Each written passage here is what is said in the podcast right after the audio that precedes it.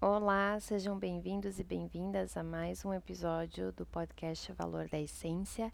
Eu sou a Sá Souza e quero aproveitar aqui para poder dizer o quanto eu, na verdade, não tenho palavras para expressar tantas mensagens que eu tenho recebido, não só de pessoas que eu nunca ouvi falar antes, e principalmente das minhas amigas que têm me ajudado demais, assim, elas têm me escutado e isso é tão gratificante, tão gratificante, assim, é, apoiar os seus amigos, apoiar a conquista deles é algo assim que dinheiro nenhum no mundo paga.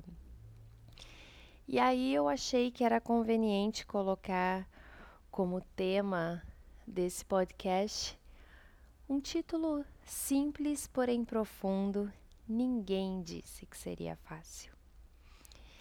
E, na verdade, é simplesmente algo simples. A gente precisa parar de achar que o processo do outro é mais fácil do que o nosso.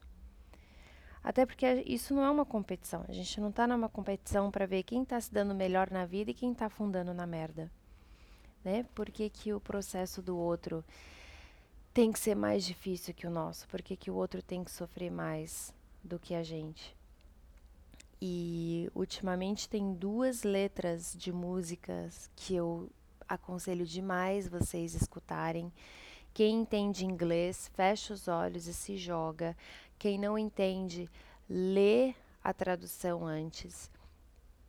Quantas vezes forem necessárias e depois escutem essas duas músicas, que são duas músicas do Coldplay. Uma se chama Fix You, que é consertar você, e a outra é o The Scientist, que é o cientista. Essas duas músicas, elas têm um poder tão grande no meu corpo e nas minhas células. E uma me conecta de uma maneira muito profunda com a minha criança interior mais ainda, na verdade, ela me conecta, que é a The Scientist, né? O cientista, quando eu escuto, eu consigo ter um senso de compaixão tão grande com o outro.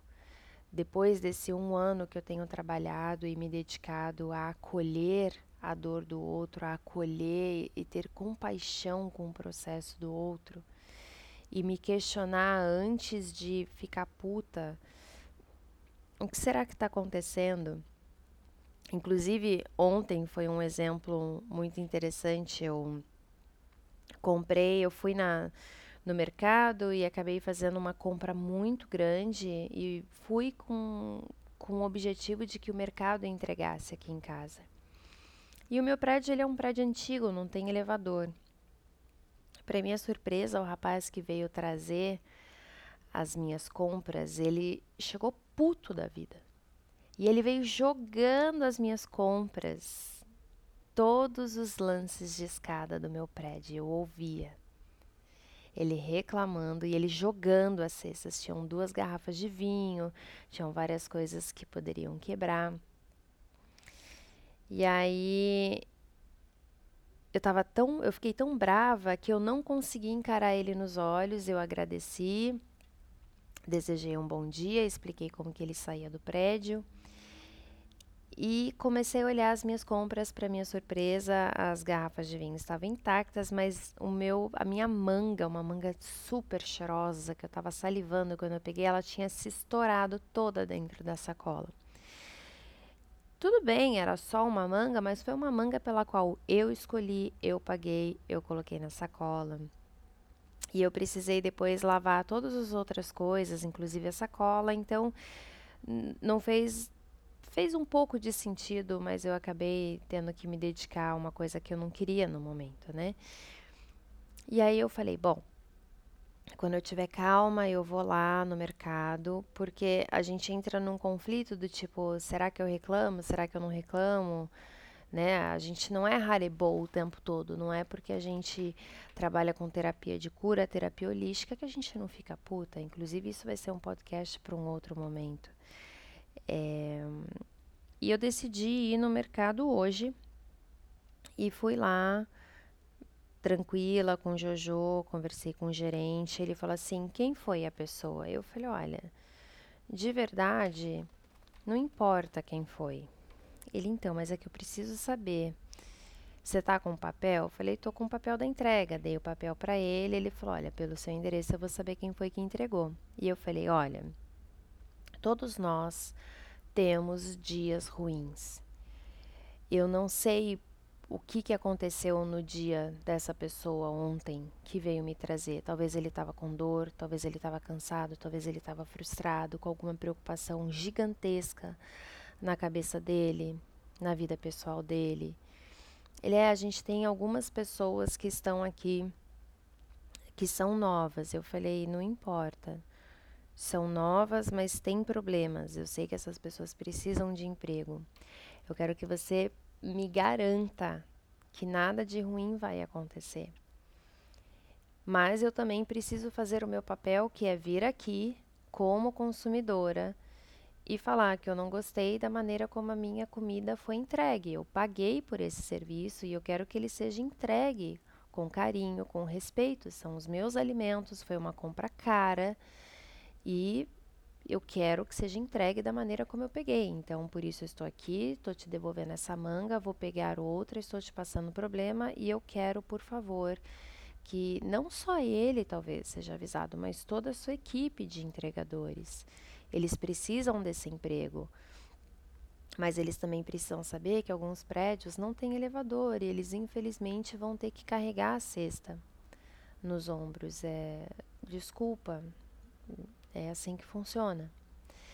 Enfim. E aí eu me dei conta ali desse aprendizado de que cada pessoa tem a sua história. E eu não sei o que dói ou o que doeu nessa pessoa. Então, eu separei alguns trechos dessa música, das duas, inclusive, que se você nunca escutou, como eu te falei, por favor, escute, mas escute com seu coração aberto. São, ela tem uma melodia que toca assim no centro da nossa célula. E realmente faz a gente sentir uma, uma vibração de compaixão que eu nunca tinha sentido antes de nenhuma maneira. Então, na Fixio, foi uma música que eu escutei quando eu estava indo para São Paulo para poder dar o valor da essência lá. E ela foi uma música que na hora ela me trouxe a intuição de que eu estava indo curar a minha raiva de São Paulo. Eu durante muitos anos eu eu culpei São Paulo, né, praticamente a minha vida toda pela minha história de escassez. E eu senti que São Paulo estava falando: vem aqui, que tá tudo bem. E a gente fez as pazes. Tanto é que eu quero estar mais em São Paulo de agora em diante. Então, tem um trecho da música que fala o seguinte: quando você faz o seu melhor, mas você não tem sucesso. Quando você recebe o que você quer, mas não o que você precisa. Quando você se sente tão cansado e não consegue dormir Parece que você está preso em marcha ré, né? Numa, num sentido contrário da sua vida. E as lágrimas escorrem pelo seu rosto. Quando você perde algo que não pode substituir. Quando você ama alguém, mas isso se perde, se desperdiça. O que que poderia ser pior? Luzes vão te guiar para casa, incendiar os seus ossos e eu vou tentar te consertar. Quando você nunca tentar, você nunca vai saber exatamente qual é o seu valor. Essa música, ela mexeu tanto comigo, tanto comigo, porque ela me trouxe a sensação de quão valiosa eu sou hoje e de quão valiosa eu sempre fui a minha vida inteira. Mas eu sempre achei que o processo do outro era mais fácil do que o meu. Eu sempre comparei a dor do outro com a minha. E tá errado isso. Cada um tem uma maneira de enfrentar a dor. Cada um tem uma maneira de lidar com sucesso ou com fracasso, com perdas e com ganhos. Às vezes, pessoas que têm muito na vida não valorizam tanto, e aquelas que estão sempre perdendo quando ganham algo, quando ganham um alfinete, é como se, nossa, o mundo está me vendo. Então, essa música do Fixio, né, do Consertar Você, ela me trouxe justamente essa sensação de, de qual é o meu valor dentro do meu processo e que eu sou a única pessoa que posso me consertar. Já a outra, que é o cientista, fala assim: Eu vim para te encontrar e dizer que sinto muito. Você não sabe o quão adorável você é. Eu tinha que te encontrar e dizer que eu preciso de você, dizer que te escolhi. Me conte os seus segredos, me faça as suas perguntas. Vamos voltar para o começo. Essa música, ela tem uma conexão e um poder para mim de nos voltar né, no, nos voltar, não, nos levar para onde tudo começou. E aonde é que a nossa história começa? Dentro daquilo que a nossa mente consciente consegue lembrar. A nossa infância. Se de alguma maneira você se sente cagado, fudido, largado, desprezado, rejeitado hoje, volte na sua história, volte na sua infância. Se você não lembra, é porque existe uma autossabotagem, existe um bloqueio para você lembrar dessas coisas. As respostas para as grandes coisas que estão acontecendo na nossa vida hoje começaram na nossa infância. Tenta lembrar, conversa com seus familiares. Me leve de volta ao começo. Eu estava analisando números e figuras, desvendando os enigmas.